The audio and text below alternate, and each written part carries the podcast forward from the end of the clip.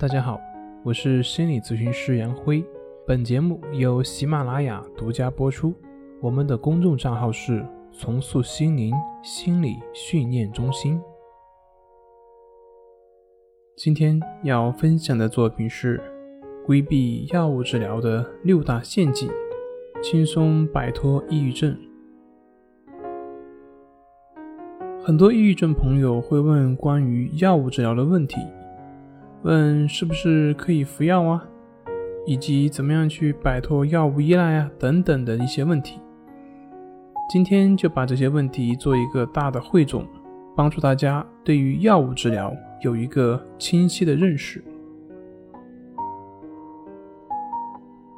我们进行药物治疗，首先要做到的就是明确的诊断。之后才是如何治疗，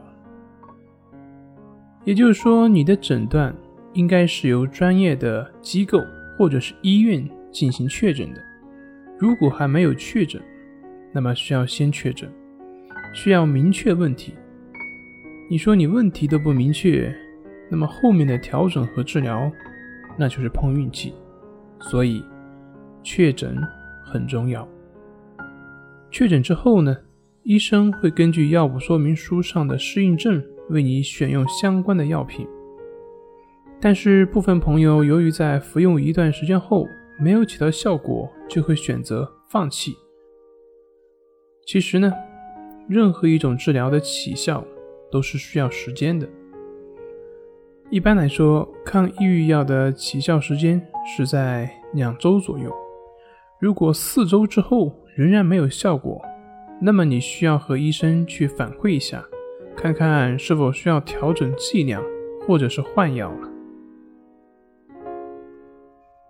因为每个人对于药物的反应是不同的，所以需要一定的时间来进行尝试以及调整。这个在医学上有一个专业的一个术语，叫做滴定，也就是像用试管做实验一样，加一点，少一点。或者试试别的，看一看哪一个会更有效果。那同时呢，药物的副作用也是很多人所关心的。对于药物治疗的副作用，它主要是早期的胃肠道反应，比如说像恶心啊、反胃啊、呕吐啊、烧心或者是便秘等等等等。有时候还会出现像嗜睡、失眠这样的一些表现。但是，像有些朋友反馈的紧张、坐立不安、出汗、食欲增强、发胖等等这样的反应，一般来说还是比较少的。这里面就有一个现象，那就是药源性焦虑。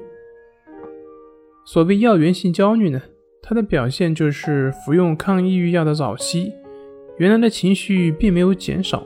反而可能会加重，那这个又是什么原因呢？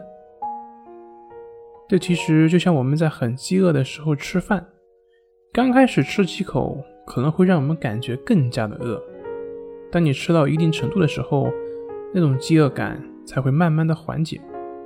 所以对于药物治疗也会有类似的表现。一般来说，药源性焦虑都会出现在治疗的早期。它不会持续太长的时间，大概一周之内就会慢慢的消失。